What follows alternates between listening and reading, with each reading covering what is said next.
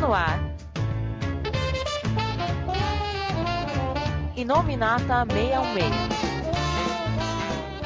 Olá, meros mortais que acompanham o Marvel 616 e nosso Inominata 616, que estava no limbo e finalmente volta para fazer uma cobertura completa do filme do Thor. Eu sou o Coveiro e eu queria saber que loja de animais compra um cavalo de oito patas que nem um do Odin. Eu sou o João e Mionir não é Mionir. Aqui é o Ed e em Terra de Asgardiano quem tem um olho é rei. E eu sou o Rafael e eu não tenho nenhuma frase de efeito pra hoje. Acabou de sobrando, hein, Rafa? A gente tá com uma nominata hoje especial sobre o filme do Thor e a gente vai ter a nossa leitura de e-mails. E-mails.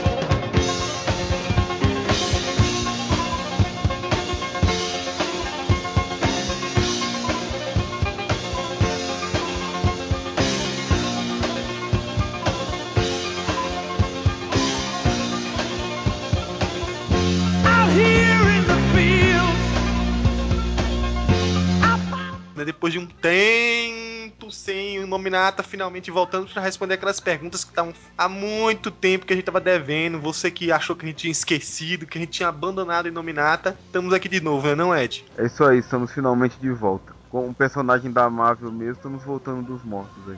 Exatamente. Primeiro e-mail, Vitor Thiago Teixeira, 25 anos, Limeira, que é do interior daqui de São Paulo. Olá, Coveiro e Companhia Ilimitada. Cara, assistiu a Armação Ilimitada. Gostaria de parabenizá-los pelo ótimo trabalho que vocês têm realizado nesse ótimo site. Eu conheço o Marvel 66 há dois meses e me arrependo de não ter conhecido antes. Por favor, volte com Inominata porque foi uma sacada muito boa de vocês, viu, Ed? Ele não é o único, não. Muita gente tava reclamando disso. Estou mandando meu desenho, nunca fiz curso de desenho, mas amo desenhar HQ. Os personagens que mais gosto são os X-Men e os Finados Supremos. Nossa, o cara chamou os Supremos de finado. Também depois do Loeb, né? Mando aí a minha tempestade para que vocês analisem. Sou fã do Jim Lin, Alex Ross e Zad Ribik. E Ed, então, você que tem que explicar aqui. O que é que houve para voltar ao Inominata? Vamos lá, justifica aí. O Inominado passou por grandes problemas técnicos aí, né? É, eu tive um problema com o microfone, fiquei um tempo sem microfone, queimou a placa do computador, fiquei um, tempo, um bom tempo sem computador também. Consegui resolver esses problemas todos, o, o tempo tava meio escasso para todo mundo e tal.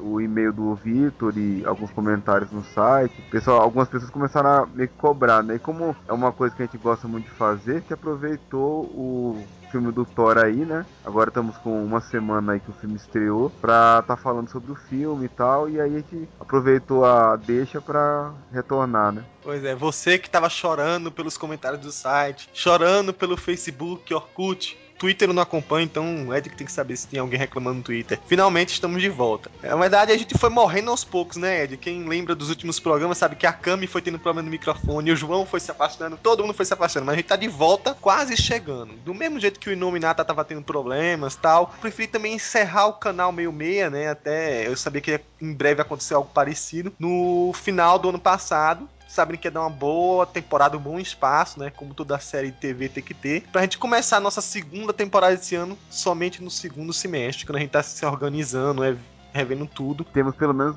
dois nominatos garantidos, que é o do X-Men First Class e do Capitão América. O nosso plano é ter ele com uma regularidade maior. Então provavelmente ele vai ser quinzenal. Exatamente. Só um último comentário sobre o e-mail do Vitor Thiago Teixeira é que a gente viu seu desenho, mas ele vai ter que entrar na lista de espera do arte no meio meia, né? Tem muita gente ali e acho que melhor do que eu tá analisando um desenho, ou o Ed, ou a Cami, é mandar para um profissional. Então, sua tempestade, Thiago, foi pra lista, aguarda que em breve ela tá por aí. Bom, Gabriel Queiroz tá aí marcando presença de novo para ver se ele consegue ganhar aquela mariola. Gostei bastante do último Inominata, bem editado, ri demais na parte do Rei Leão.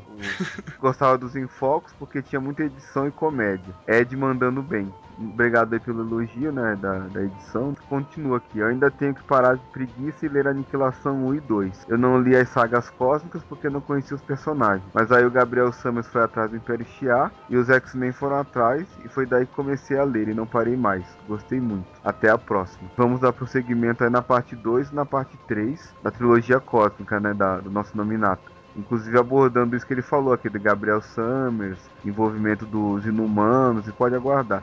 Isso daqui foi legal porque o Gabriel, ele sempre mandava e-mails fazendo várias perguntas, várias dúvidas dele. E aqui ele deu um, um feedback do, do programa em si, né? Então é isso aí que a gente pede pro pessoal, né? Pra mandar e-mails dando feedback do programa. Só tem um comentário aqui pra você, Gabriel, mas precisou um ir pro universo chiar, derrubar todo mundo, pra você criar vergonha de ler as, as revistas cósmicas da Marvel. Tenha paciência, viu? Então vamos dizer que o Brubaker, eh, de alguma maneira, indiretamente ajudou. do- dando prosseguimento já, aproveitando que eu tomei a rédea aqui da leitura, a gente tem um e-mail da Dani Pirata, que é dos Comics Cosplayers. Aí ela fala aqui: Oi, gente, belezinha? Aqui é a pirata de novo, aí ela põe entre parênteses, Dandy, Vampira, etc. Só agora estou ouvindo o Inominata de agosto que manda um agradecimento ao Comics Cosplayer BR. Ela tá falando do Inominata que a gente gravou pouco depois do, do Marvel Day do ano passado, né? A gente agradeceu aí. É, quem não lembra, né? Ela é a vampira que apareceu lá no Marvel Day. Vejam as fotos e vídeos aí, que vocês vão saber quem é. Aí ela fala, valeu mesmo pela referência e nós que agradecemos o carinho. Vocês são, claro, muito simpáticos e teríamos enorme prazer em continuar futuras. Aí ela pergunta, né? Quando será o próximo Marvel Day? Avise adiantado que assim poderemos chamar mais gente. E aí a deixa agora é do Coveiro para aproveitar e fazer o anúncio aqui, né? É hora do jabá, né? Que é o segundo Marvel Day. A Dani, claro, eu já avisei, né? Assim que a gente elaborou o nosso projeto, ela foi uma das primeiras convidadas a convocar novamente os mesmos cosplayers e mais novos, né? Então, se você por acaso é muito distraído e não viu já a propaganda do segundo Marvel Day, que vai ocorrer aqui em São Paulo, confira aí, vai de novo no site oficial do Marvel Day e veja as atrações. Esse ano a gente tá com o Éder Pegoraro, né? Que é um especialista em action figures, colecionáveis em geral. Vai estar de novo os editores da Panini lá. Dessa vez, além de Fernando Lopes e Rogério Saladino, vai estar o Paulo França, finalmente vocês vão poder conhecê-lo. E nosso artista convidado, que vocês vão conferir em breve, né? A arte que ele fez pro nosso banner do nosso evento. E, claro, aproveitando que tá o filme do Capitão América saindo por aí, Luke Ross. Então é um evento que vocês não podem perder, totalmente gratuito, que a gente faz com o maior carinho. Vai ser dia 28 de maio, no mesmo lugar, na loja Coleciona Brinquedos, que é o nosso grande parceiro nesse evento, que é na Rua Augusta 2299. O acesso é fácil, né? Metrô Consolação, é que é uma das travessas ali, uma caminhadinha, né? Foi o caminho que eu fiz. Aproveitando, o e-mail dela, vai ter concurso de cosplay de novo esse ano? Sim, vai ter o concurso de cosplay esse ano, assim como de desenhos. A gente tá colocando as regras no site, talvez saia até antes desse nominata sair. Por favor, viúvas negras, venham em peso. Foram esses aí nossos e-mails, meio que explicando aí o motivo da ausência, o nosso retorno, chamando o pessoal, convocando o pessoal pro novo Marvel Day que tá pra chegar aí. E o pessoal que tiver dúvida, tiver feedback do programa, qualquer coisa, marvel616@gmail.com. Coloca no assunto Inominata 616 que a gente faz um- uma busca lá e acha mais fácil. Então vamos agora com retornar a nossa discussão sobre o Thor. O Barra Limpa, o grande Thor. Peraí, tu não escolheu isso pra ser o título do nosso nominata dessa vez, não, né? Se o Homem de Ferro é o lenha pura, o Thor é o barra limpa.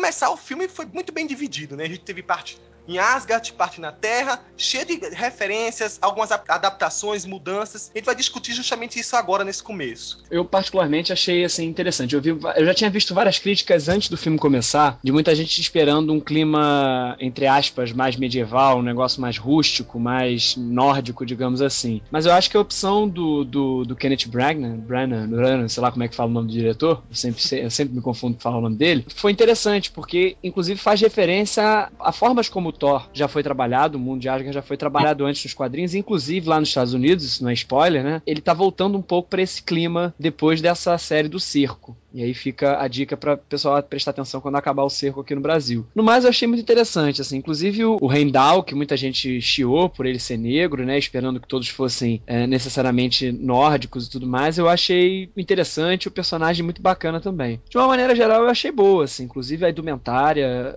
de bom gosto, nada muito espalhafatoso dentro que poderia ser. Num primeiro momento não achei tão interessante aquele visual que tava quase meio sci-fi. Aquela forma como o Rendal usava a ponte do arco-íris era meio que um. É, na verdade, isso, né? Um buraco de minhoca. É uma máquina, né? É, um, um teleporte. Se você analisar bem, isso daí encaixa exatamente com o- os outros filmes Marvel que tem por aí. Uma coisa que acontece nos quadrinhos, a gente acaba aceitando, mas os personagens são de universos muito distintos. Uma história pós-heróis renascem, que o Thor aparece falando de trolls, de trolls de pedra e não sei o que lá. E aí o Stark fica meio incomodado e o capitão pergunta o que, que tá acontecendo. Aí o, o Stark fala assim: o mundo do Thor viola tudo que eu acredito, né? Os dois Homens de Ferro e o Hulk, eles, lógico que é fantasioso, é super-herói, mas é calcado na realidade. E uma coisa mística, assim, de deuses e, e tudo mais, eu acho que talvez chocasse muito. É um problema até que a, a Warner tem, né? Eles fizeram um Batman tão realista, não encaixaria juntando com o Superman ou com o Lanterna Verde, por exemplo. A adaptação que foi feita é mostrar que os Asgardianos são, na verdade, seres poderosos, mas são seres de um, um plano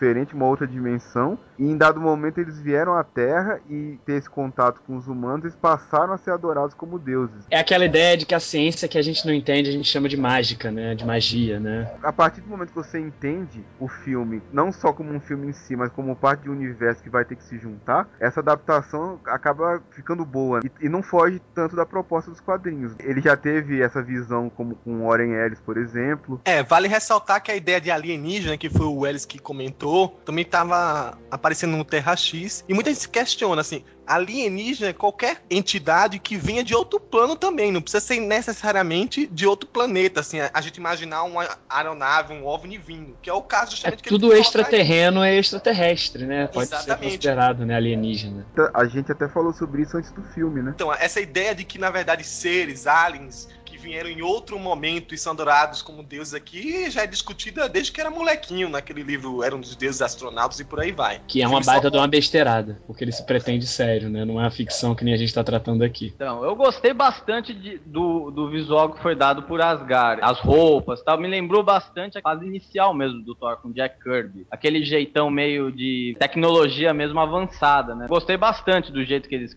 é, colocaram a, a Bifrost, a a Cidade Dourada como ficou. Que assim, é uma interpretação legal. Achei bem bacana a, a adaptação feita, né? É, lembrou assim, inclusive, até os Eternos, né? Uma civilização avançada que pode ser tida como deuses, né? É, isso das, das roupas, assim, o Thor e o Loki até que vai, é meio asinha e chifre, mas você pega o, o capacete do Balder antigamente, não tinha nada de viking aquilo, é um- uma plataforma assim, a Hela e outros personagens, eles... Que, aliás, ficou faltando Balder, né? É, eu espero que ele volte em algum momento, né? Ele é o filho não reconhecido de Odin, então pode ser que tenha uma trama por vir aí. É, justamente, imaginei isso. Pô, se ele fosse botar aquele capacete antigo do Balder, ia aparecer desfile de escola de samba, né? Então, por isso que eu falo assim, não, não foge muito. E aquele capacete do Balder, como falou bem o Felga, lembra um pouco também, um- até as roupas deles mesmo, o que são os Eternos. E os novos deuses também da DC, porque deuses. o Kirby tá, tá metido nisso tudo, né? E o Ellis, na verdade, aproveitou essa ideia de Eternos pra colocar naquela trama de que eles ajudaram a evoluir os, os Asgardianos pra tecnologia que eles tinham. Mas claro que surgiu Heróis Renascem, e todo mundo esqueceu o que, que o Ellis fez, né? Apagou-se da história da Marvel. Drink, I like it. Another!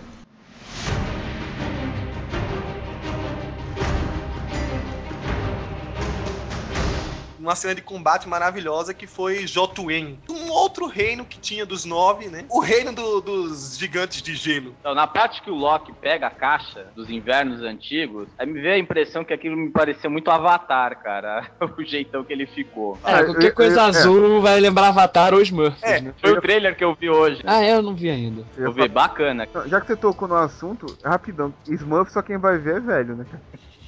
Quer dizer, a gente? Cara, Criança então- conhece Smurf, cara. Ah, mas vai ver, cara.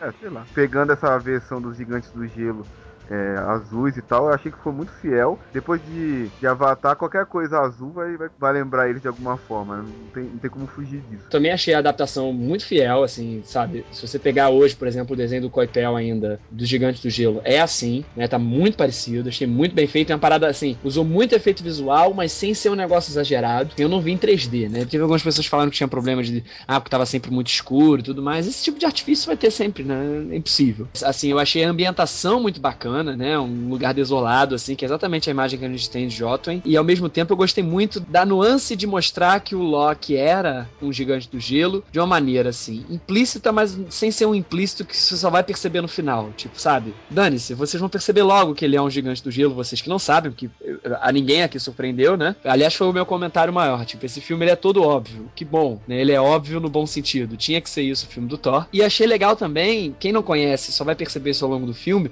é o quanto o Loki faz o Thor ir até Jotun. E em dois minutos de conversa, ele faz o Thor desobedecer o pai e ir pra Jotun. E dando conselho, na verdade, que não era uma boa ideia, né? Ele joga a ideia e depois fala, mas você vai fazer É. isso o consentimento do Sim. pai? Palmas pro roteirista, porque tá Uhum. muito bacana, sabe? Esse comentário do João é verdade mesmo. Acabei de sair do, do cinema, né? Dá pra ver isso mesmo, que o Loki chega e fala, olha, eu concordo com você e tal, mas aí se você você vai desobedecer o pai. Não, pera, eu conheço esse olhar, mas não faz isso, por favor. Quando ele vê, já tá, tá levando o pessoal lá, né? O Loki é filho de gigantes, né? De dois gigantes, na verdade. Mas não tem nem a fisionomia de nenhum dos dois. Aí me vem a pergunta: nos quadrinhos já é explicado isso? O Ed, João, Felga, alguém lembra? Ele já nasce diferenciado entre eles. No filme, eles tentaram fazer com que a proximidade dele com o Odin meio que metamorfoseou ele em um, em um Asgardiano, né? Pelo menos essa foi a impressão que deu. Tanto que quando ele entrou em contato com o gigante, ele assumiu a forma do gigante, né?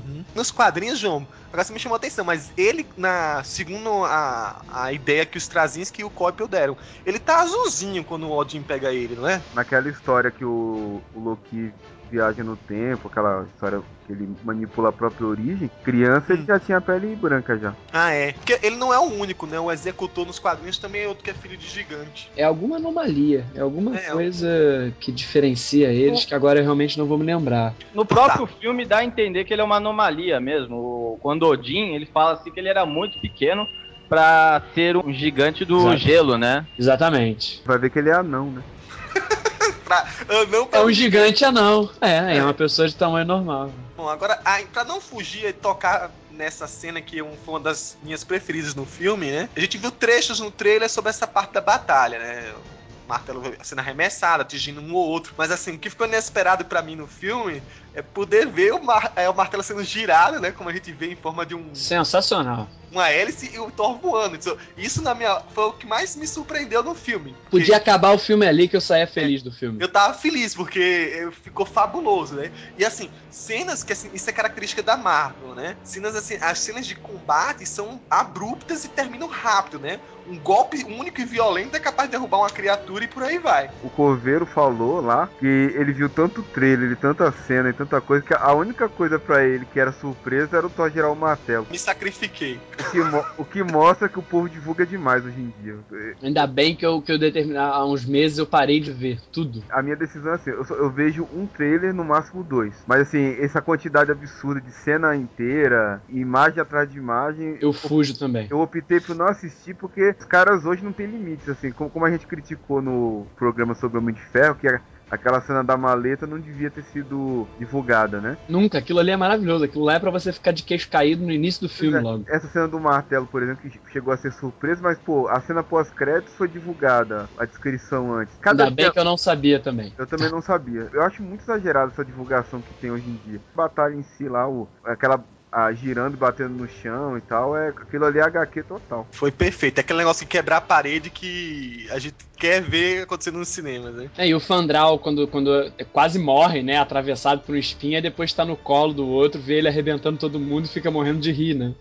tipo, perfeito, né, cara? Tipo. Que a maneira como é que o Loki luta, que é diferenciado dos outros também. Foi perfeito essa, essa cena. É usando os truques, né? Aquele negócio dele se multiplicar, fazer ilusionismo e tal, né? Muito bom, muito bom. A, a arma dele era apenas uma faca que ele arremessava longe, né? Era o que ele tinha. Achei que foi uma cena de combate bem interessante, que foi feita na medida mesmo. Alguma cena, sei lá, dele voando me lembrou muito Superman, né? O pessoal até falava isso, né? Que era o primeiro filme da Marvel cujo herói usava capa, né? Porque até agora nenhum deles usava. Lembra, lógico, Superman, porque não, não tem como. Né? O Superman é o primeiro cara de capa vermelha sai voando por aí. Você desvincula logo disso por outras coisas. A forma como ele luta, a agressividade mesmo que ele luta nessa cena aí, por exemplo, é algo que o Superman em nenhum dos filmes fez. E a capa E é toda armada, né? Também. Ele usa armadura, martelo, bem. Aliás, uma coisa que, que a gente tava falando de, de, de adaptação, teve muita gente que eu vi reclamando também antes do filme sair, que ele nenhuma cena tava de capacete e realmente não usava. Que o capacete aparece só no início do filme, e pra demonstrar justamente que um capacete daquele, ainda mais no cinema, tem muito isso que o Ed falou, assim, né? Uma coisa é o quadrinho, outra coisa é o cinema, né? Assim, cê- o tom que você vai ter que dar. Um cara lutando com aquele negócio, aparentemente ia atrapalhar mais do que ajudar. Tanto que o Loki só usa o capacete dele em raros casos. Ele só luta com o Thor com o capacete porque ele tava usando o capacete ali, porque não faz parte da indumentária. O capacete ali acaba atrapalhando mais do que ajudando. Então faz sentido ele usar num cerimonial em que ele seria nomeado rei, mas durante as batalhas não, porque aquilo não ia proteger ele. O cara toma porrada que voa longe, não se machuca, é um capacetinho que vai proteger ele a mais. Como o universo Marvel cinematográfico tem sido, né? O Thor foi uma mistura, né? Do, dos dois Thor, o Ultimate e o tradicional. O rosto dele é, é, é o Ultimate total, assim. Até pelo fato de abandonar o capacete. O ator que escolher é mais parecido com o Ultimate, pelo menos com a imagem que eu faço do Ultimate, é, né? É, a gente tem que entender isso, né? Assim, com relação à adaptação, a história tem que se tornar palatável pra gente e pra quem não conhece. Imagina uma história toda baseada em referência. Eu tenho certeza que a gente que tá acostumado a ler entendeu muito mais coisas, ou pelo menos muito mais nuances, do que quem não, te- quem não tá acostumado. Foi o que eu falei. Algumas coisas são inclusive óbvias, mas são legais por serem óbvias, né? Quer dizer, toda a traição do Loki. Ninguém surpreendeu. Eu, acho eu achei até que o Loki pegou leve no filme, assim. Acho que ele podia ter pego muito mais pesado. Estão guardando isso pra depois, sei lá. Mas quer dizer, naquela invasão dos três gigantes do gelo que o destruidor acaba com eles, assim, na hora eu já sabia que era o Loki. Falei, foi o Loki que deixou eles entrarem. Não podia ser outro, né? Conhecimento da, do parentesco como gigante de gelo. Isso eu achei até melhor ele descobrir durante o filme. Porque para as pessoas que não conhecem, né? Também ficou mais palatável. E deu uma carga dramática bacana, porque tornou o personagem mais complexo, né? Porque ele ali é tava que você- agindo, ele tava agindo ali também na emoção de caramba, né? Que, que é assim, quase que uma crise de identidade, né? As- Muitas das ações dele tem, dele tem a ver com a natureza dele, trapaceiro e tudo mais, mas nesse filme especificamente tem a ver com a, com a crise de identidade que ele tem, que é uma crise de identidade. Ele se sente um marginal nos dois mundos, né? Isso que você falou é interessante, que ele não tá. Ele podia fazer bem pior. Ele tá se vilanizando, né? Ele começa apenas com um personagem que tem ciúme do, do irmão. Se torna vilão, vilão no final. Você vê que até a cara dele, a expressão dele muda, né? O processo de vilanização do Loki tá acontecendo. Foi isso que tornou ele um personagem interessante pra quem conhece e pra quem não conhece. Drink, I like it. Another!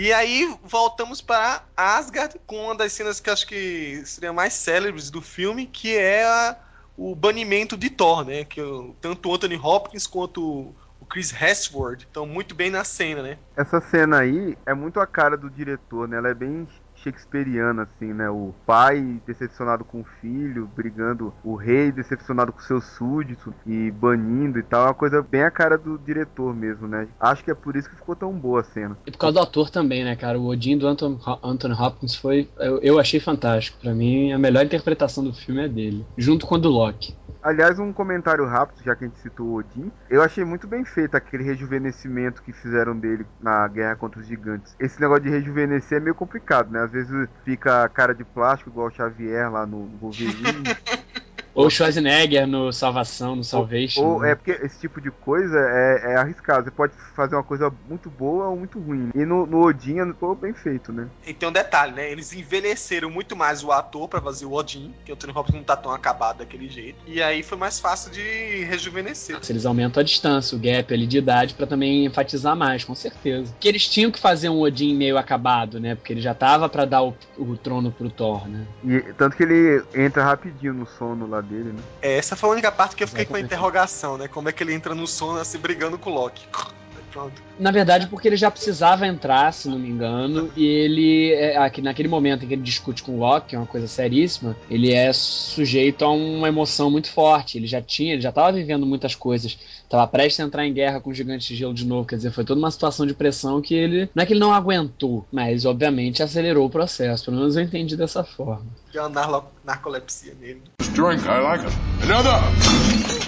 O Thor foi banido, cai na Terra, né? Então a gente começa o filme assim, depois de recontar toda a história do parte de Asgard, a gente retoma essa parte onde a Jane Foster, que foi readaptada para ser uma cientista eh, cosmológica ou com coisa desse tipo, Astrofísica, né? É, Isso. astrofísica, isso. E aí atropela o recém-caído Deus e tem toda essa nova adaptação que foge muito do que era no original, né? A gente tá acostumado nos quadrinhos, como a gente sabe, com aquela história de Donald Blake, de ter um alter ego paralelo.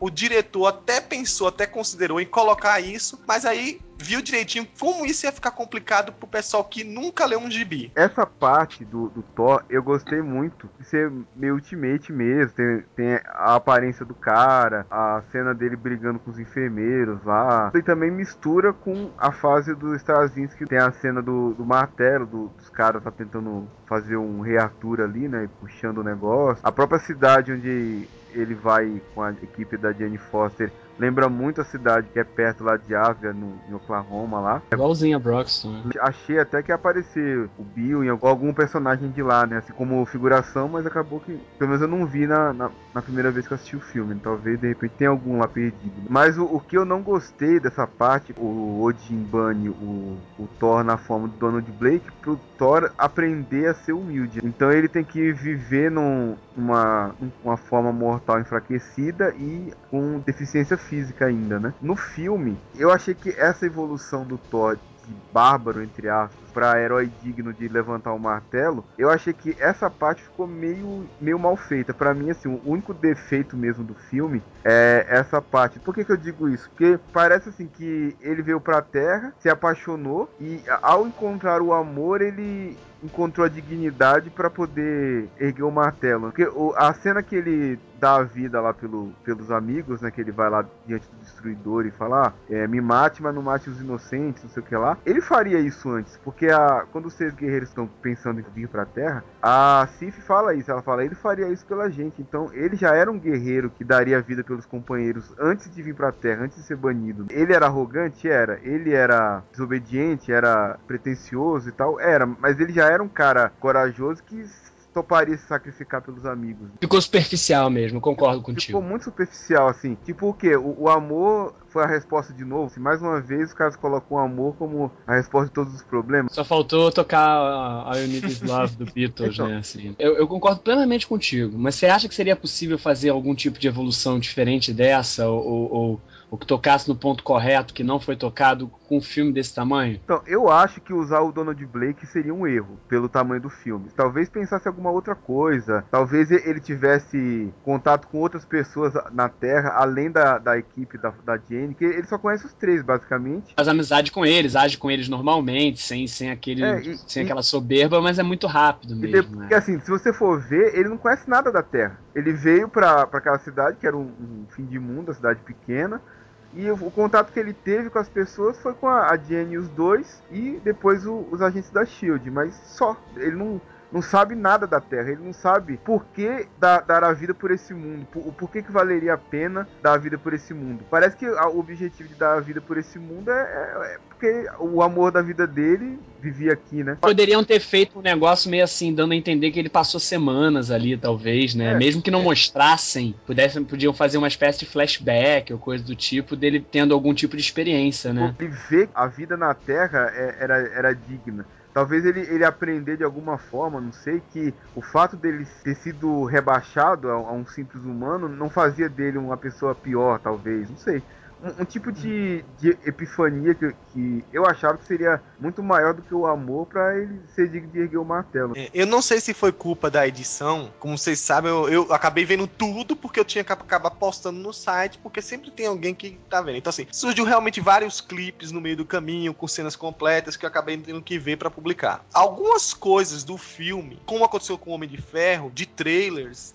não estão no filme na edição final. Por exemplo, ele muda um pouco é, é, aquela parte que ele cai na terra, quando ele arrebenta a cabeça lá, não é a mesma fala quando ele acorda e desperta na vida do pessoal. Ele fala assim, uma cara, um aspecto de nojo. Nossa, isso aqui é a terra, não é? No filme não, foi diferente. Ele pensa, que reino é esse? Eu tô em Jotuen, Nefileem, Enhen, e por aí vai. E dá, um, dá uma impressão que ele vê Asgard como uma coisa superior, né, que era para ser assim, e que todos os outros reinos, que é assim com os gigantes, antes. Ele via como se fosse um. Não vou dizer bicho, mas alguém muito mais para baixo. Tanto que, assim, o que, que ele tenta passar, né? O Loki, de repente, por raiva, por renegar a própria origem mais da, pra frente, quer eliminar todo o, o, reino dos gigantes de gelo, né? Já o Thor, não, ele aprendeu a dar valor. Não, não vamos destruir, porque inicialmente ele queria destruir por completo. Aí, talvez, convivendo com os mortos, ficou muito é, à toa isso, mas tá sutil ainda, que convivendo com os mortais, convivendo com outras pessoas que não eram de Asgard, ele podia se relacionar e ver como é que elas eram. Mas tá sutil. Foi tão engraçado que, que quando o Thor chega lá, tá o, o, o Loki acionando a máquina lá para destruir os gigantes do gelo. E aí o Thor chega e fala assim: Não, você não pode matar uma raça inteira. O meu pensamento na hora foi o que o Loki expressou, né? Ele falou assim: ah, mas você foi, na, foi naquele mundo lá pra justamente matar todo mundo. Por que você não, não quer que eles morram agora, né? E ele mesmo sacaneia, diz: É por causa dela, né? É, então, realmente, tipo, acaba sendo um negócio ainda meio individual, meio pessoal pro Thor, né? Ele vê toda a humanidade em nome da Jane, né? Os românticos devem gostar. Talvez se o filme tiver uma continuação, eles possam trabalhar isso e ver que ele precisa evoluir mais do que o que ele evoluiu, né? Seria um acerto, na minha opinião. Thor se redimiu por causa do Cisne Negro. Como é a Natalie Portman, eu até entendo, cara. Né? drink, I like it. Another! Sim, a edição, eu achei que assim, não sei se foi feito de propósito já pro, um, pro DVD ou de, pro, pro Director Cut, né? Mas eu achei que tem pontos que ela fica muito cortada, assim, muito assim, meio estranha mesmo. O Odin contando a história pro Thor criança, e assim, de repente, sem corte nenhum, nada, já estamos na parte da nomeação dele como rei, sabe? Eu, eu, achei, eu achei que essa a cena foi muito abrupta. Poderia, sei lá, ter alguma ponte aí para chegar nessa, nessa Mas tem uma ponte tal. no filme, pô. Hã? Acho que até o filme mostra essa dualidade, né? O Loki sempre foi ruim, o cara que nunca teve força, o cara que sempre dependeu de trapaça para conseguir alguma coisa. Já o Thor, não. O Thor sempre foi o deus, o herói, bonitão do reino tal. Ele sempre foi bom coração, mesmo quando ele tava pé da vida com, com os gigantes de gelo por ter invadido Asgard. Aquela batalha lá foi mais farra do que real. Acho que ele, ele nunca queria é, aniquilar uma raça, nunca foi do âmago dele, né? Nunca foi da vontade dele. Podia ter sido melhor essa evolução? Podia, ele podia ter tido mais contato, principalmente com o Eric. Aquela cena no bar, tá lá conversando, foi muito legal por causa disso, né? O, acho que assim, o Eric, por, vamos dizer assim, por ser uma pessoa mais velha, poderia ter ensinado um pouco mais de humildade e tal. Eu não só atribuo a, a, redenção dele, vamos dizer assim, entre aspas, a Natalie Portman, né? Ao Cisne Negro. Mas acho que o, o fato dele ter não conseguido erguer o martelo e o Loki chegando e falou: olha, você matou seu pai de desgosto. Isso aí acaba com qualquer pessoa. Ou qualquer deus, né? Bem é, lembrado. Parte do bar ele fala: isso devia ter ouvido mais o meu pai. Eu acho que é aí que começou a, a mudança também, né? Parafraseando aquele. O House, né? As pessoas são movidas por culpa. E acho que os deuses também. Ed vibrou com a referência do House aí. Essa cena aí que o, o Loki ele fala com o Thor no, na prisão, tem duas coisas bacanas nessa cena aí. Primeiro é que ela é ultimate total. É.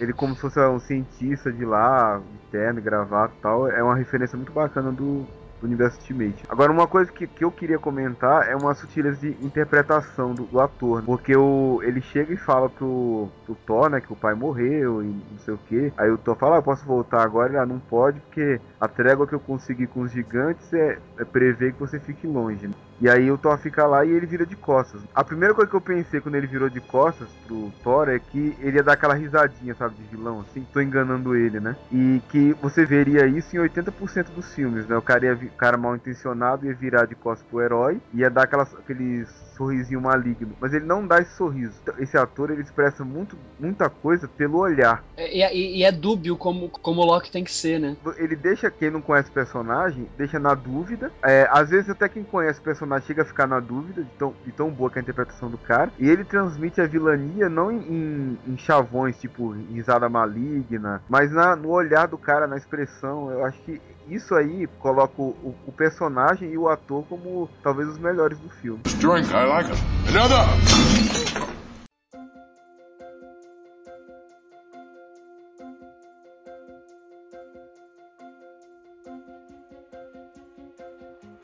Agora, sabe uma coisa triste dessa parte da Terra? É que a gente descobriu que o Straczynski não é um cara digno.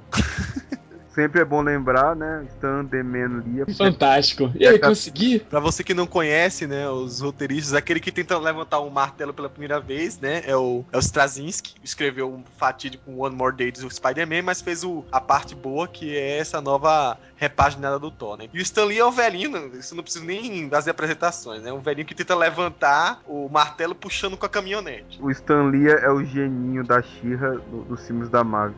Exato. Ele chega no final do filme e fala: Você viu onde eu estava hoje? Você vai fazer a, fazer a busca lá no filme. É quase isso. É aparecer o Stan Lee, não importa o que seja, é, é risada total no cinema, todo mundo já sabe quem é o cara. Até quem não é leitor, é. é, é.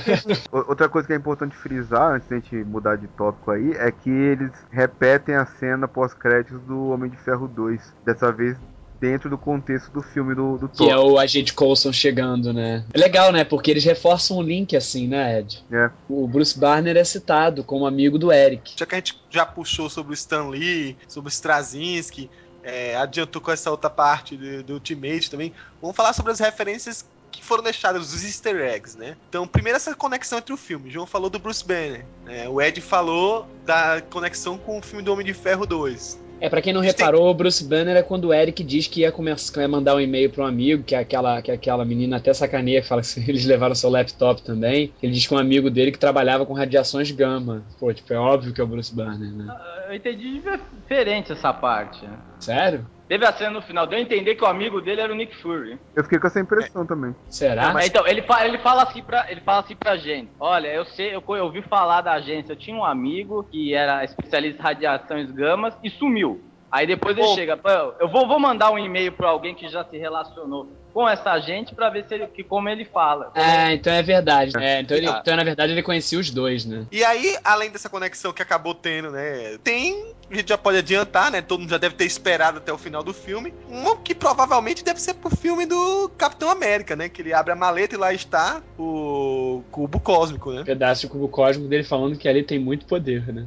Exatamente. Outras referências bem menores, numa das placas do, do cenário lá daquela cidade lá, tinha lá o, o nome da revista original do Thor, que é o Journey into Mystery. Alguém, assim, que deve ter já visto pela quinta vez o filme, se bem que a cena em si chama atenção, é que dentro da sala de troféus do Odin, o olho de Agamotto, né? Na hora que eu vi o filme, eu vi esse olho lá, mas eu não associei na hora com o Doutor Estranho, não. Aliás, tem vários também não. que aparecem, a gente tem que prestar atenção para ver se tem mais ali. Aí, a maior referência que ninguém entendeu quem não conhece os Vingadores, quem não conhece nada, deve ter falado assim, mas que bosta, que foi a aparição não tão curta do Clint Barton. Belo arco aquele, hein? e pra quem pratica arco e flecha que nem eu, aquele arco é muito legal tal. Falei, bom, não é daquele jeito que normalmente o pessoal atira com aquele arco, né? Elas puxam com um gatilho, elas não puxam com a mão. Mas as elas... pessoas não são gavião arqueiro.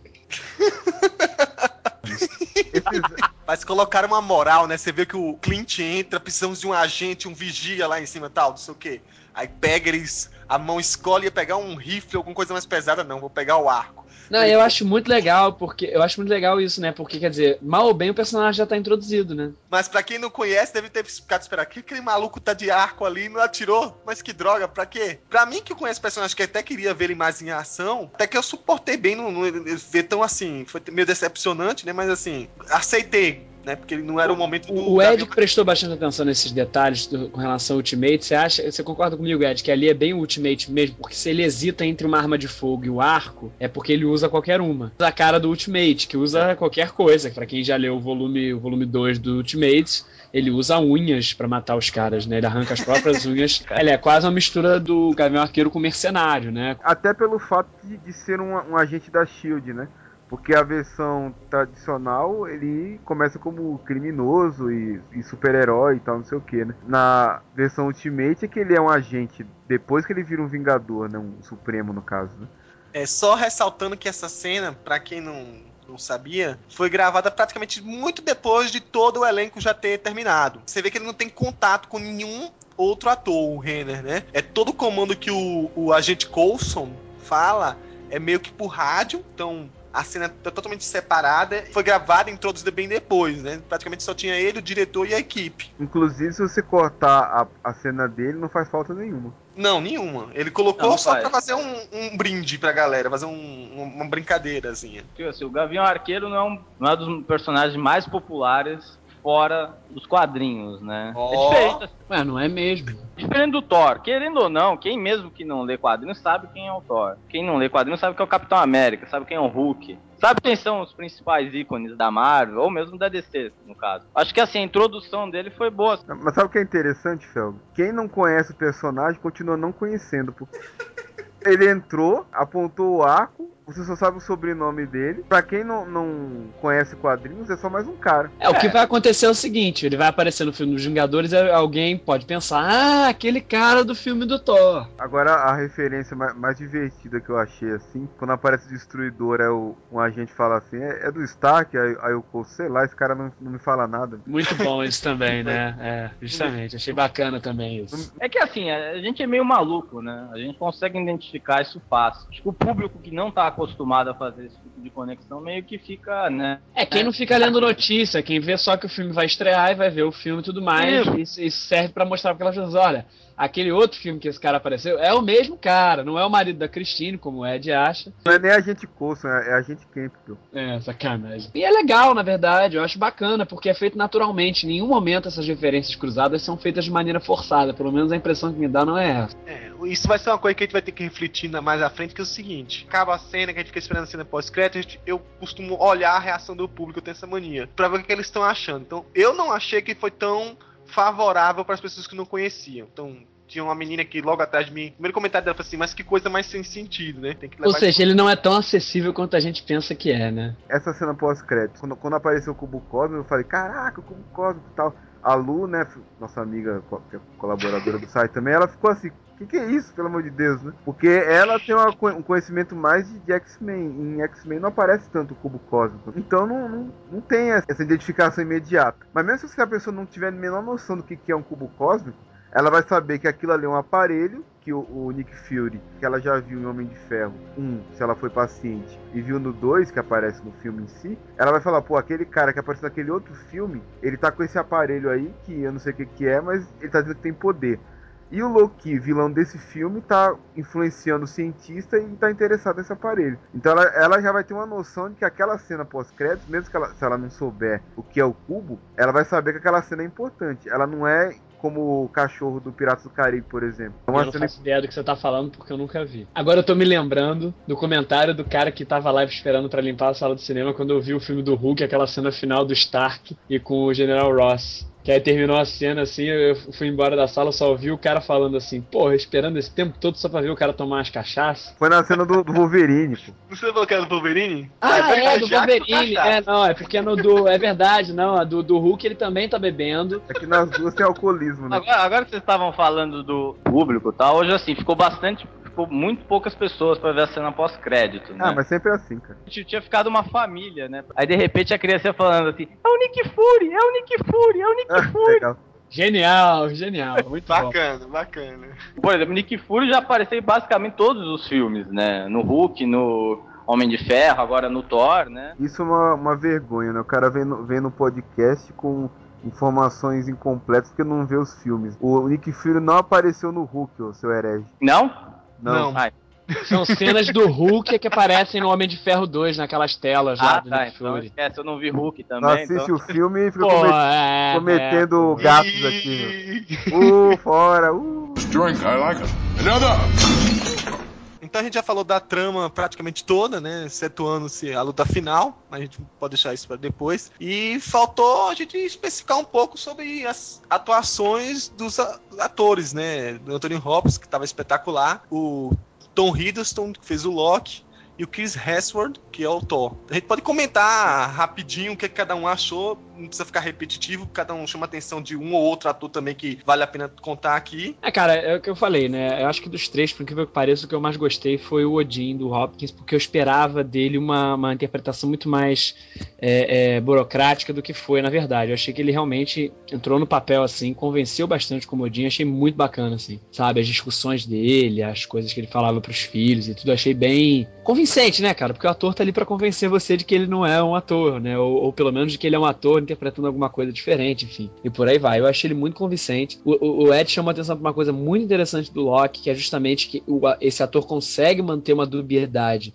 sem cair no clichê de vilão. Alguns vilões têm que ser clichê. Não é o caso do Loki. O Loki talvez seja um dos vilões mais complexos da Marvel nesse sentido, e por isso que ele se torna muito interessante com relação ao personagem. E o ator para mandar isso é muito difícil, principalmente se o ator não conhecer, né, as histórias. Aí entra um ponto muito importante para que ele conheça, ou pelo menos que o diretor ou quem quer que prepare ele, ajude ele a se preparar, conheça. Eu acho que o, o ponto vai pro diretor e pro ator. Com relação ao Chris Hemsworth, Worth, sei lá que nome é esse, e olha que o cara é australiano, né? Não tem nada de. Cara, eu achei, eu achei muito bacana. Eu tava até comentando depois do filme. Até o aspecto dele, assim, o cara todo sarado, as meninas devem ter adorado aquelas cenas dele sem camisa, né? E tudo mais. A gente tem que Gostou também? A gente. Eu não, me senti um- uma criatura disforme, assim, perto daquilo. Mas é. Mas eu achei, eu achei muito interessante o seguinte. Logo depois que ele tenta pegar o martelo, que ele fica preso, que o Loki vai visitar ele, tem uns closes que dão neles que ele tá com a cara meio inchada, assim, que é quando dá, umas close nele, ele tá com a cara inchada. Ao mesmo tempo que ele parece muito o Thor Ultimate, eu achei que ele tá com a cara muito parecida com o Thor do, do Coipel. É o que desenha o circo, né? O mesmo autor, pra quem não tá acompanhando o Thor especificamente. Aquela cara assim mais larga, né? Carão mesmo do Thor, assim, aquela coisa mais também, né? É, eu sei que isso na verdade não é interpretação e tudo mais, mas eu acho que isso acabou ajudando a compor o personagem de uma maneira muito interessante. E ele soube medir, assim, a, a ideia, sei lá, daquele egocentrismo do Thor ao mesmo tempo daquela coisa mais brincalhona dele e misturar as duas coisas ao mesmo tempo e não separar exatamente as duas coisas. Então eu achei muito legal, assim. Eu gostei dos três. Sério mesmo, me surpreendeu o Anthony Hopkins. Eu tava, assim, preparado pra uma coisa bem caricaturada, assim, bem tosca e foi bem bacana. Umas recentes atuações dele, né? Que ele tem dado chada a dever. Justamente, né? Assim, um cara que meio, não que decaiu na carreira, mas enfim, já foi, já, de certa forma já passou um pouco a época dele. E aí acaba entrando uma coisa interessante, né? Alguns desses filmes estão ajudando para algumas pessoas a, estão ajudando algumas pessoas a, a resgatar a carreira, né? Ou pelo menos a dar um impulso renovado. Eu não sei se é viagem que eu tô falando, mas o próprio Jeff Bridges que ganhou Oscar, ele tava meio sumido até ele fazer o, Stain, né, no, no Homem de Ferro, né? Jeff Bridges, depois do Homem de Ferro, tá em todas, cara. Exatamente, é impressionante, quer dizer, Ou todas. seja, é legal porque uh, talvez esses atores estejam percebendo que vale a pena investir, porque esses filmes estão fazendo diferença, por mais pipoca que eles sejam, porque todo ator tem que fazer pi- pi- pipoca nos Estados Unidos. O cara às vezes faz um filme excelente, depois faz um filme mais, mais light, assim, mais, mais simples, tipo esse filme do Thor, não que ele seja simplório. E os caras estão começando a perceber isso, né? Então, autores que você imaginava que iam fazer uma coisa meio, ah, vou fazer só por causa do cachê, os caras estão se dedicando de uma maneira bacana ao filme. Isso, pô, fantástico, né? Sabe o que, que, que, eu acho? Tipo, o cara vai, Jeff Bridges, que pegar o exemplo dele, ele vai lá e faz o, o Stain lá no Homem de Ferro. Aí o filme é sucesso. Aí depois ele faz um, um filme, o cara passa, olha, ó, aquele cara do Homem de Ferro, vou assistir. E aí ele vai, Exatamente. ele vai ganhando notoriedade em outros trabalhos que tem é, características totalmente diferentes, drama ou coisa do tipo. Que nem, por exemplo, o discurso do rei, que ele não tá lá, mas tá o, o Jeffrey Rush. Eu, eu fui assistir e falei, vou assistir o, o filme com o ca- o cara que faz o Barbosa do, do Piratas do Caribe. Esse filme tá elogiado, esse, esse ator eu gosto e tal, e vou assistir.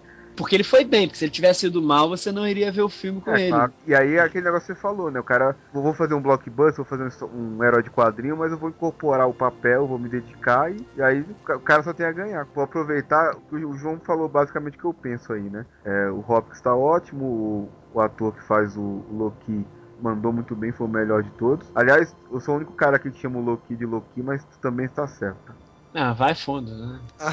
É Aí que, tem a- liberdade poética. que aí o pessoal fala assim, ah, Loki, o cara tá falando errado, não, também, também é válido. O Thor que o ator que fez o Thor, o Chris Whatever, que mandou bem no papel, e gostei todos. Eu queria dar, dar um destaque pros três guerreiros, com exceção do Rogun. Eu achei que o Rogun ficou com uma cara muito de samurai, né? Eu acho que ele devia ter, devia ter deixado ele um pouco mais parecido como o Volstagg e o, o Fandral ficaram. E sacanagem é que ele, ele foi muito coadjuvante entre os coadjuvantes, né? Eu achei ele muito robótico. Ele não ficou parecido com o, o, o cara original e também entre os três, entre os quatro, que os três guerreiros são tipo os três mosqueteiros. São quatro, né? Que a Sif tá sempre ali, né? É, mas, o, mas eles são os três guerreiros e o, e o Thor é o D'Artagnan, né? Entre aspas. Ah, eu- a Sif é o D'Artagnan, no caso. No caso do filme, acabou sendo ela. Mas assim, dos quatro, ele, além de não parecer, ser o que menos parece com a contraparte dos quadrinhos, é o que menos se destacou, né? O Volstagg. Piada boa. É, tem aquela piada do- dos agentes comparando ele. Aliás, eles perderam uma, hein? Eles estão passando, eles chamam de Xena com a Sif, né? Robin Hood com o Fandral e Jack Chan pro Rogun, né? Eles perderam de chamar o Volstagg de Obelix, né? É, pois é. É, porque eles cortam, né, a cena, É né? Eles cortam no meio da fala dele, Acho que né? não pensaram no apelido pro cara e cortaram. É, pô, tinha que ser... Cara, eu ri muito dessa parte.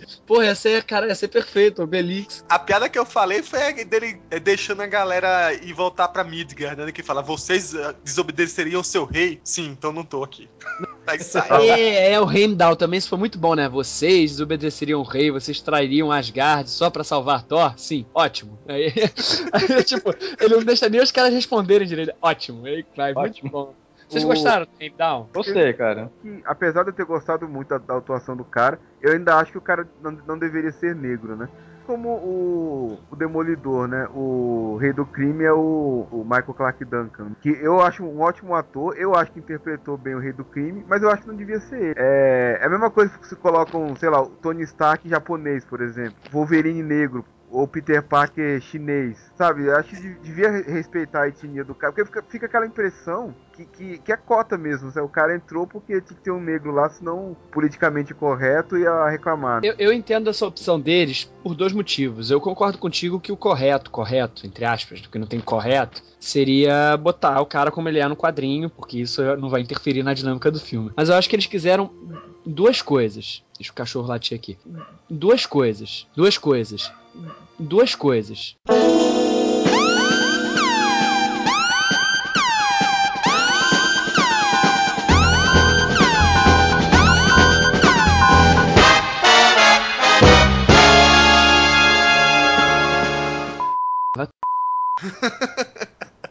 Pô, na hora que eu vou falar, começa a latir. Seguinte, primeiro, a gente faz muito essa associação do, do- do- de Asgard a nórdico, mas é nórdico entre aspas, porque os nórdicos é que adoravam eles como deuses, tanto que é, é isso que eles falam no filme. Então, pra mostrar assim, eles não são noruegueses, eles não são suecos, eles não têm uma etnia semelhante à dos nórdicos. Esse, esse é o que eu acho que eles quiseram fazer, Ed. Não tô dizendo que a tua opinião é, é, sabe, equivocada, nada disso. Eu tô tentando entender o que, que eles tentaram, né, trazer com isso. Além da a possibilidade da cota é possível, mas eu não sei se eles seriam tão superficiais, porque não haveria tanta necessidade. Mas enfim, poderiam ter posto o Eric, um cara, né, negro. Exato. Outra coisa, o Heimdall, ele é um cara diferente. Ele é um cara que simplesmente vê e ouve tudo o tempo todo. Tanto que é muito engraçado.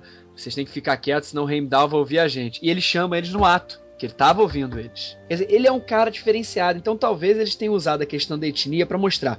O Heimdall não é um Asgardiano normal. Eu acho isso. Eu acho que essa foi a intenção. Não sei se eles já deram alguma explicação. É, nos quadrinhos, ele não é Asgardiano. Ele é Vazeriano ou alguma coisa desse tipo, que é um complemento de Asgard lá. Só que a questão que a gente tem que ver é o seguinte: o João citou aí o caso de não serem nórdicos. Pega o Ogum, é mongol. Então o aspecto dele, fora o bigodão que faltou, mas é puxado mais pra um oriental mesmo. É um lado, entre aspas, né? Gengis Khan. Na verdade, no filme, ele não, não ficou com esse aspecto de mongol, ele ficou com o aspecto de samurai. Que foi um erro. Erro entre aspas, né? É mais ou Sim, menos. sem erro, porque, pô, bota o cara, bota um bigodinho nele, o que, que custa, né, bolas? Telespectador comum, o cara mongol, o samurai, sei lá. Não faria muita diferença. Talvez né? tenha sido pra enfatizar isso, que os caras não são nórdicos. Mas essa questão é mais ou menos aquilo que eu falo do agente Coulson, né? Colocar um, um bigode no Rogun não daria o trabalho, da mesma forma que não daria trabalho, chamar o Coulson de Cotterman, por exemplo, não faria diferença nenhuma pra história, mas o fã daria aquele sorriso, pô, que legal, né? Uma, mais uma referência. Que o agente Coulson, eu, eu dou risada dele, que eu acho ele. A cara dele pra mim é engraçada, pelo- pelos motivos que eu já falei, né? Mas eu acho que é um ótimo personagem, mas ele não é referência, né? Ele é um, um cara novo. Só- Só fechando essa questão do Heimdall, a justificativa oficial do diretor é de que ele precisava de alguém com uma voz austra e um tamanho impactante que só o ator, que é o Idris Elba, que teria. Então foi isso que ele acabou pontuando como se fosse a escolha dele. Na versão dublada, é, várias, várias cenas, o Loki se refere ao Heimdall como guardião da noite. Não sei se foi a adaptação da nossa dublagem, né? Ou se realmente teria alguma coisa a ver, né? Tem nada a ver. Nada a ver, né? Guardião da Noite é o Darkwing Duck. Drink, I like it. Another! que a última que eu não falei foi a Sif, né? Dos quatro é a melhor, assim, a, a atriz escolhida é muito bonita, interpretou muito bem o papel, Verdade, me surpreendeu um pouco. incorporou bastante a guerreira. Aquela hora que o Thor pede, não, vai embora. Ela fala, não, eu vou morrer como uma guerreira, vão contar histórias sobre mim um dia. Aquela hora que ele, que é até de engraçado essa parte, que ele fala assim, quem foi que provou que uma mulher podia ser uma melhor, uma guerreira valorosa? Eu que provei, você não tem nada a ver com isso, né? Eu, eu, Aí ele fala, é, mas você entendeu o que eu tô querendo dizer. É, mas eu ajudei, ele fala, né? Ela foi uma personagem muito forte, não apareceu tanto, né? Porque era coadjuvante mesmo. Muito bem feito, muito bem caracterizado. Durante o filme inteiro ela tá mais assim pra aliada e amiga mesmo, mas no final deu uma pontinha assim que ela gosta dele, assim, mas não, não é correspondida, né? Ficou meio que. O amor dele é a, é a Jane mesmo e, e só, né? Agora, uma coisa que eu queria perguntar pra vocês, que eu acho que tem a ver, não tem a ver diretamente com caracterização de personagem, mas tem a ver com o que eu queria falar, com, com isso aí que a gente tá falando. Vocês não acham que, que, que ficou subentendido que eles vão descobrir uma maneira de ir da Terra pra lá? Quer dizer, vão criar um, um aparelho tipo é o que tinha na, na Bifrost, pra eles poderem, pro Thor poder vir pra Terra? É, tem que ter, né? É, A minha dúvida, aí já cai até pro, pro filme dos Vingadores, é como isso vai se encaixar. Cada filme, até agora, tirando Homem de Ferro 2, ó, obviamente, é um filme de origem, né? O Homem de Ferro é um filme de origem, o Thor é um filme de origem, Capitão América vai ser. o, o Hulk é o único que não é muito filme de origem, porque já teve um. O pessoal já conhecia a história, então é meio que um reboot, mas podemos considerar um filme de origem, porque apresenta o Hulk que vai ser reaproveitado depois. Então, mas os Vingadores, que a gente sempre fala, né? Em todas as discussões e comentários, a gente sempre fala assim: ah, esse filme ele vai juntar e lá nos Vingadores no futuro, né? Todo filme a gente fala isso, ah, ele, é, ele, é, ele é bom, não é tão bom, enfim, mas ele é uma parte do, do projeto Vingadores, vai encontrar mais na frente no- nos Vingadores. Aí a minha grande, a grande questão é que, que Vingadores também é um filme de origem, só que é a origem de uma equipe, né? Eu É. sempre, eu sempre penso nisso, né? Como vai juntar um elenco desse, que é um elenco estelar, né? Eu acho, Ed, que, que eles não vão. que eles vão esvaziar os coadjuvantes. Esse não vai ser um filme de coadjuvantes. Sabe? Como foram muitos. Como esse filme é um filme de bons coadjuvantes e tudo mais. Eu acho que o filme dos Vingadores eles vão centrar mesmo no filme. Pode até se tornar um filme um pouco cansativo se o diretor, que é o, né, o Edon, não tiver uma mão boa. Porque eu acho que eles vão ter que fazer isso. Eles vão ter que esvaziar os coadjuvantes. Por isso que eles insistem tanto em desenvolver o agente Coulson. Porque o agente Coulson não vai. Sabe, ele vai aparecer ali de, muito de vez em quando e todo mundo vai saber quem é ele. Entendeu? E o Nick Fury, a mesma coisa e tudo mais. Agora, com relação a como é que vai entrar o Thor, eu tava pensando aqui o seguinte. É, é, assim, é mais do que certo que o vilão do Vingadores, como deveria ser mesmo, é o Loki, né? E aí eu acho que eles vão tentar, eles vão formar os Vingadores sem o Thor, pra quando aparecer o Loki e eles virem que eles vão para derrotar ele vão ter que chamar o Thor, eles vão arrumar um jeito de puxar o Thor lá de Asgard. Então eu acho, por exemplo, que o Thor só vai aparecer do meio pra frente do filme. É, ou então o contrário, né? Se você vê que o Loki tá querendo também voltar, ele pode estar manipulando pra que exista a ligação e aí o que, que ele vai fazer depois disso é que eu não sei, né? Porque o Loki fala pro Heimdall, você acha que só tem uma maneira de ir pra Terra, você tá enganado. Exatamente. E deu a entender que a própria Jenny Foster já tá buscando meios de, vamos dizer assim, de criar esses caminhos, né? Sim, com o apoio da SHIELD agora, né? Pro- pro- provavelmente vai acontecer isso, né? A grande ligação é o Loki usando o Eric e a Shield, por tabela, vai criar algum é, portal com base com a ajuda do cubo cósmico, ou para voltar para Asgard, ou então para liberar, sei lá, alguma coisa pior, né? Porque temos nove mundos, né, para explorar, né? É isso que eu pensei, que talvez assim, o, o sendo Loki o vilão, a gente pode imaginar alguma coisa. Bom, que pra quem viu os desenho novo dos Vingadores, acho que tem muita coisa ali que poderia ser aproveitada também no filme, né? Eu acho que o pessoal vai criar um tubo de explosão, eu acho. Felga falou da, da Jane Foster, acho que é importante falar, comentar sobre ela, né? É, bom, é Natalie Portman, né? Você sabe que isso daí já não precisa falar mais nada, né? Ser Natalie babão, Ed, né? pô. Natalie É, Portman. mas sinceramente, Gélio, vocês acharam que ela foi a melhor atuação do filme? Eu achei ela. Eu já tinha falado com o Coveiro, eu achei que ela foi muito, sabe? É, ela não foi mal, mas ela foi bem mais ou menos ali. O que Anthony Hopkins estava fazendo nos últimos filmes de só comparecer, eu acho que foi o caso dela. Quem se destaca ali naquele no trio de, vamos dizer assim, nos três humanos, né? É o Eric, que é um, pelo jeito vai ser um personagem muito importante daqui pra frente, né? E a Darcy, né? A Darcy com aquelas tiradinhas, né? Foi muito bom nisso, né, cara?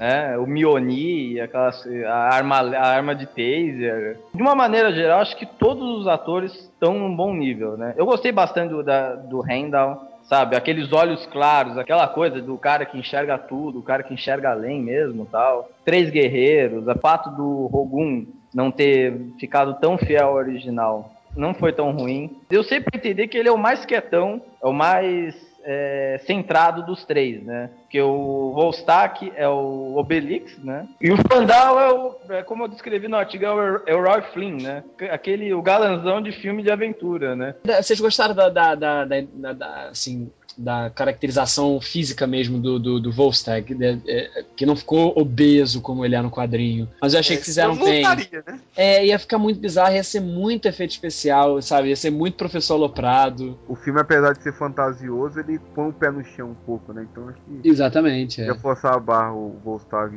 que a gente conhece. Assim, na minha opinião, a melhor interpretação do filme é do Loki. É, assim, normalmente, é, quando um bom ator faz o vilão, ele acaba se destacando, né? O filme tem dois grandes atores, Anthony Hopkins e Natalie Portman. Só que, dada a situação do filme, não dá pra dar tanto destaque. In- Infelizmente, eles acabam ficando apagados em razão do- da dinâmica do filme, né?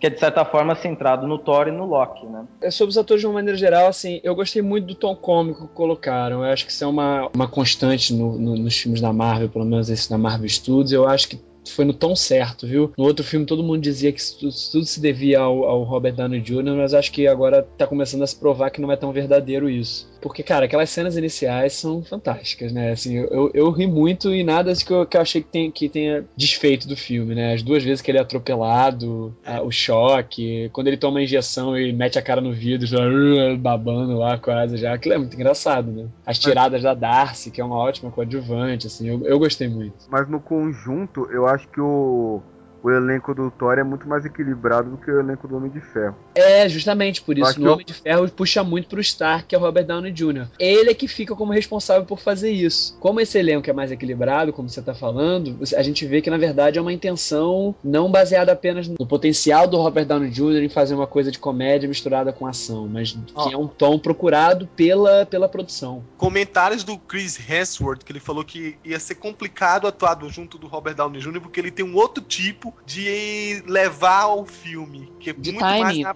no improviso, ele fala. E assim, eu vou sofrer um pouco, porque ele pensa rápido, ele funciona no improviso. Será que esse povo não vai brigar, não, cara? Às vezes eu penso nisso. Abate na madeira, cara. Pelo menos pra fazer um filme só. Drink, I like it. Another!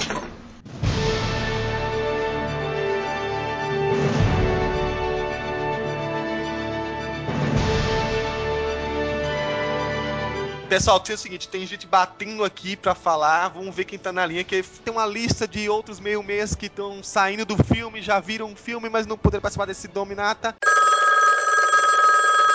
Cami, Cami, você tá aí? Tristíssima porque eu não participei desse podcast, porque eu só consegui ver o filme agora. Raiva. Acabou de sair do cinema, tá com euforia. Gostou? Saí tremendo pra variar. Igual todos os filmes Marvel que eu vou.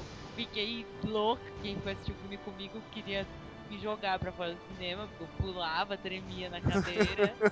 gritei Gavião Arqueiro no meio do cinema, gritei Stan Lee, gritei tudo. Ainda bem que a não assistiu com a gente, então. Eu acho que vocês se divertiram muito menos? Ah, eu achei muito bom. Eu até perguntar se alguém falou mal no podcast pra eu poder bater. Alguém falou mal? Ed? Eu apontei um defeito do filme, Defeito, que foi ah, a, foi a evolução do Thor, que eu achei meio superficial demais, assim. Parece que. Ah, eu não achei, cara. Ele entregou a própria vida. Não, mas o que eu falei foi o seguinte: o Thor ele entrega a vida pelos amigos, né? Mas antes, em, Asgard, a Sif fala assim. Vamos lá ajudar ele porque ele faria isso pela gente. Então ele já era um guerreiro arrogante e disciplinado desobediente, mas já era um guerreiro honrado o suficiente pra dar a vida pelos amigos, né? Ficou parecendo aquela coisa assim, o, o amor mais uma vez fez o cara é, o amor melhorar. ficou meio forçadinho ali. Então- Aliás, eu não manjo de Thor, mas ele é assim com a Jane Foster? Ele não é mais afim da, da Sif? Nesse mundo da- do filme, ele é o Thor e o Donald Blake são a mesma pessoa. Não É, isso teve. de- de- deixa meio confuso. Mas como eu não entendo de Thor, eu saí do cinema e liguei pro Jefferson. Aí ele já me explicou umas coisas. bom, eu achei muito bom, mas é que eu fico muito empolgada no primeiro filme, assim, quando eu vejo a primeira vez, quer dizer. E eu até acho que eu perco os detalhes, porque eu fico muito hiperativa. Mas, meu, Asgard, eu fui ver em IMAX, né? Em resolução digital. É, tudo. Eu falei, nossa, assim, tava, não tava assim 100% 3D, porque o óculos de lá não era muito bom. Mas ver Asgard em resolução digital, muito bom, muito bom. Tava muito lindo o visual, muito lindo. O Thor sem camisa em resolução digital na tela gigante também foi muito bom. Ah, meu Deus. Ainda bem que ela faltou o podcast também. Ah, vai. Vocês precisam de uma versão feminina pra falar. Ah, eu gostei, eu achei que o ator foi muito bom. Fui com duas amigas, né? A Julia e a Carol. Aí elas até olharam assim o pôster lá fora e comentaram: "Ah, mas ele não tem essa cara assim de Thor, né? Tem uma cara meio de bonzinho pra ser o Thor e tal. Que aí saiu do filme, a Julia falou assim: retira o que eu disse. Ele ficou massa de Thor. O cara é um bom ator, ele conseguiu incorporar um deus do trovão. Então ele. Eu achei que ele ganhou muitos pontos. O ator do Loki, muito bom. E aí, o que, que achou da trama? Eu, eu, eu não sei se o pessoal assistiu o filme, o filme não, o desenho dos Vingadores, né? Tipo, o desenho dos Vingadores prepara completamente pra, pra esse filme e provavelmente pra Vingadores até também, porque ele começa a introduzir, assim, pra quem não conhece, a, a caixa dos invernos passados, que eu, por exemplo, conheci no, no desenho. Saía falando no filme, essa é a caixa dos invernos passados, Carol. Toda hora eu ficava, Donald Blake, não sei o que, Carol, ela, aham, o Loki é adotado. Aí de repente eu vejo, puta, eu não devia ter falado que o Loki é adotado. Gente vai ter Tô que pagar uma passagem pra São Carlos em X-Men First Class pra cá. Ela tá falando o filme todo. assim, o, o desenho dos Vingadores, ele, ele inseriu bastante coisa, até o cubo cósmico e tal. Isso que eu ia perguntar, o que, que você achou da cena pós-crédito? Cara, eu adorei, eu adorei porque eu cheguei lá sem saber absolutamente nada, que eu consegui fugir de tudo. Somos dois. Nossa, tava hiper mega ansiosa, a hora que apareceu a cena pós-crédito, e eu, e eu não, fica, não fiquei quieta, né? A hora que eu escutei a voz, eu, Nick Fury! Aí apareceu o negócio, aí abriu, eu gritei, cubo cósmico! As pessoas em volta de mim falando, meu... E eu pulava na cadeira, acabou a cena e eu ficava, cubo cósmico, cubo cósmico! E a Carol e a Júlia, hã? O que tá acontecendo? Gavião Arqueiro, gente, Gavião Arqueiro, o quê? Mas, mas você soube explicar pra elas o que, que é o cubo cósmico? Cara, não, eu saí do cinema, elas então... Que ótimo, Camila. É Você ótimo, gritou tanto que a menina achou que era apenas um joguinho Não. melhorado daquele de Ela virar virou assim, o que, que é o cubo cósmico? Eu, Não, é um negócio de poder.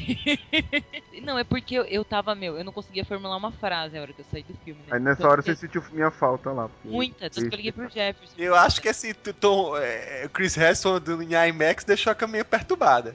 Fiquei perturbada, porque eu ficava assim no final. Gente, aí, meu, o cubo cósmico, é- nossa, Vingadores. Nossa, não, Gavião Arqueiro. Elas, meu, para, faz uma frase.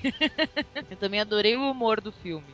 Claro que todo mundo saiu querendo gritar Another. A Julia disse que ela um dia vai tentar fazer isso em público pra ver se alguém acha alguma coisa estranha. E eu, quando ele chama o agente Coulson de filho de Cole, é muito bom. Aquela piada se perdeu. Se perdeu Porque, é, completamente no português. Por causa do inglês, né? Tanto que a Júlia depois. Ah, aí eu falei, não, Coulson, ela. Ah, tá, porque, meu, só eu morri de rir nessa cena no filme. Muito bom. Pra mim é a gente Campbell. Ah, por causa do Old Christine, né? Ai, mas enfim, foi muito bom. E o Loki, eu não entendi o negócio na cena final. Quer dizer, não- não- acho que ficou dúbio mesmo. Não sei se eu não entendi. Ele tá manipulando o cara? Ele tá usando a imagem do cara ou o quê? Ele deve estar preso em algum limbo dimen- dimensional e tá conseguiu acessar a mente do cara e Eu, tá. eu- eu imaginei, as meninas perguntaram, eu falei, não, eu acho que ele tá, tipo, chavecando na orelha do cara o que que ele tem que falar. O encosto asgardiano ali. A frase que ele diz, o cara repete. É aquela coisa de controle, controle mental mesmo. Ah, é, tá, entendi. Ah, eu tô muito empolgado. Gente, Vingadores vai demorar tanto pra chegar. Então, então, calme, se acalme aí. Agora você vai, você vai procurar saber, estudar aí o que é que é o cubo cósmico, que a gente vai chamar o próximo da lista aqui que tá doido pra falar também, tá bom? Tchau, beijo. Tchau, tchau.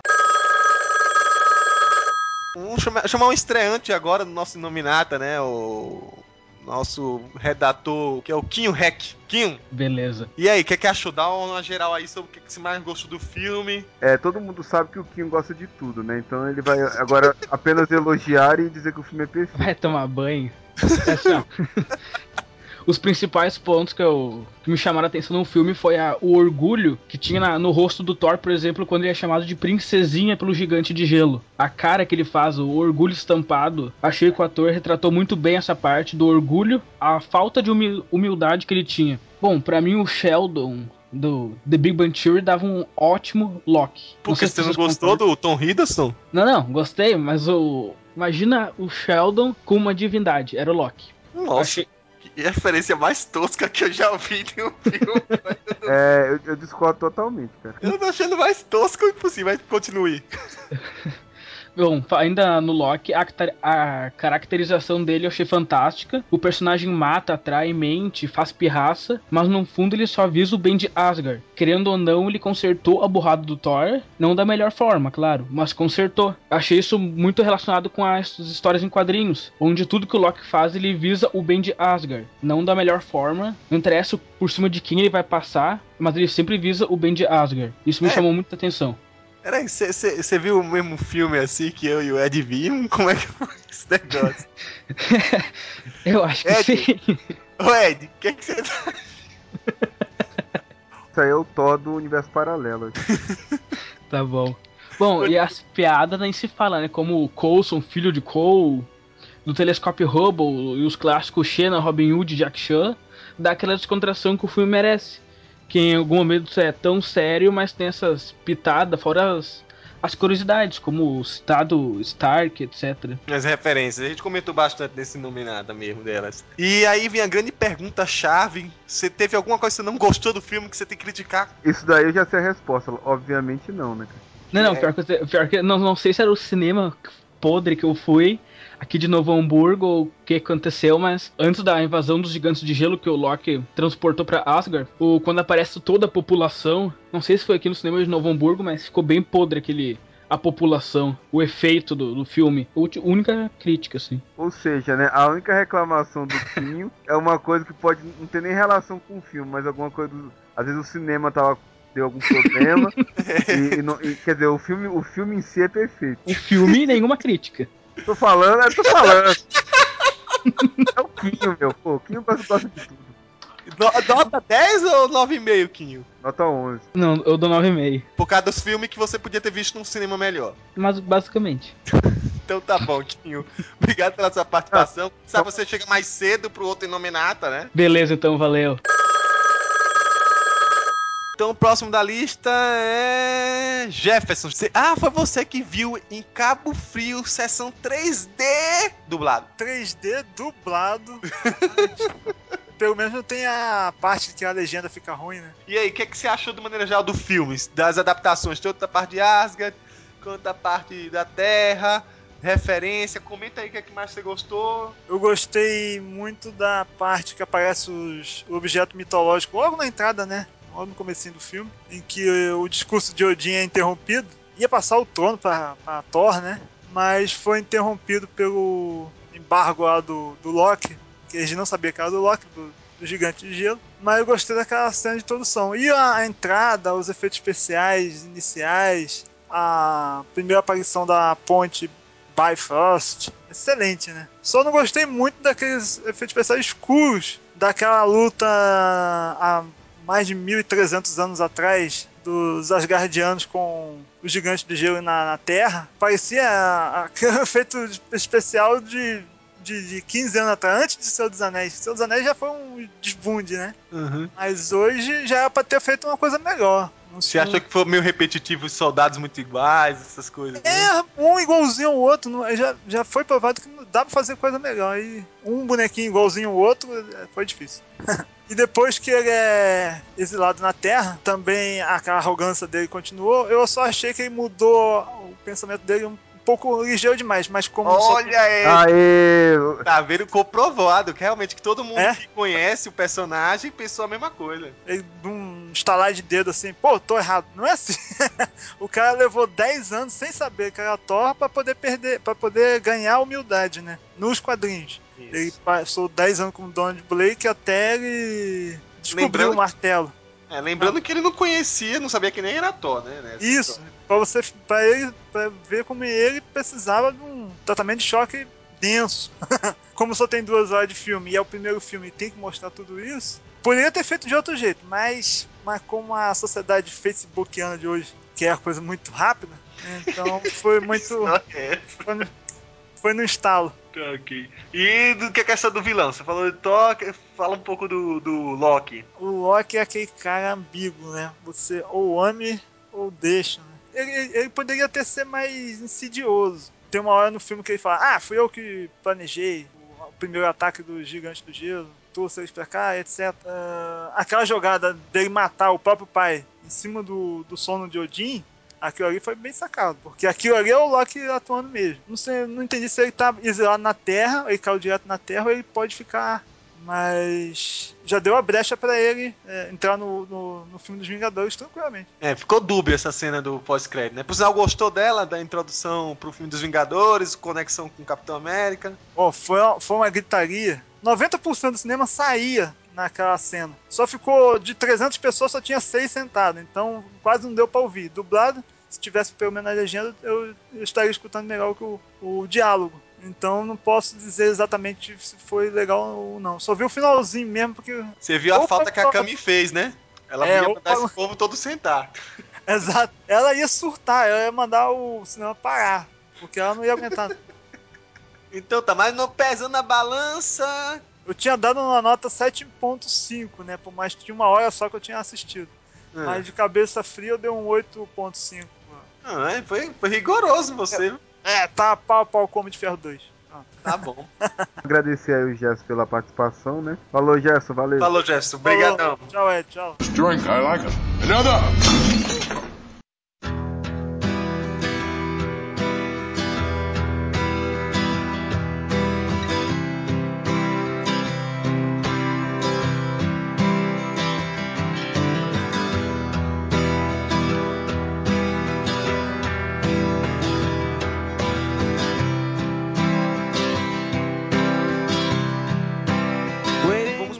Considerações finais pro filme do Thor. Grande filme, né? É um filme, é um filme, é um blockbuster muito bem feito mesmo, né? Tem todos os elementos que um blockbuster deve ter. Tem humor, tem um romance, tem tudo que precisa ter um bom blockbuster, né? Acho que os grandes defeitos são a, a edição. Em algumas partes é muito, sei lá, meio estranha, muito abrupta, né? O, e o fato dele ter virado, vamos dizer assim, bonzinho muito rápido, né? Poderia ter. Ele poderia ter sofrido um pouquinho mais para ele virar o, o herói que todos nós né, conhecemos tal. Mas assim, de uma maneira geral, é um excelente filme. É um pouco na linha do que o Felga falou, quer dizer, eu até comentei isso lá na comunidade, um raro comentário lá meu, no tópico que criaram sobre o filme, que eu disse assim, é claro que ele tem problemas para fãs, é claro que eles têm, pode ter algum problema aqui ou ali, sabe?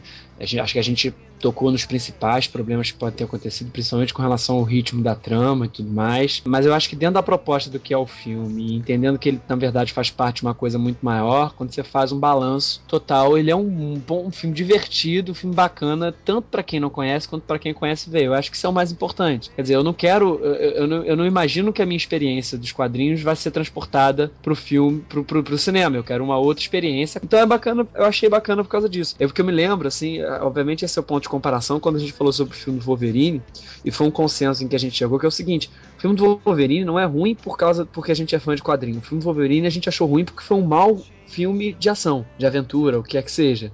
Acho que todo mundo lembra disso, né?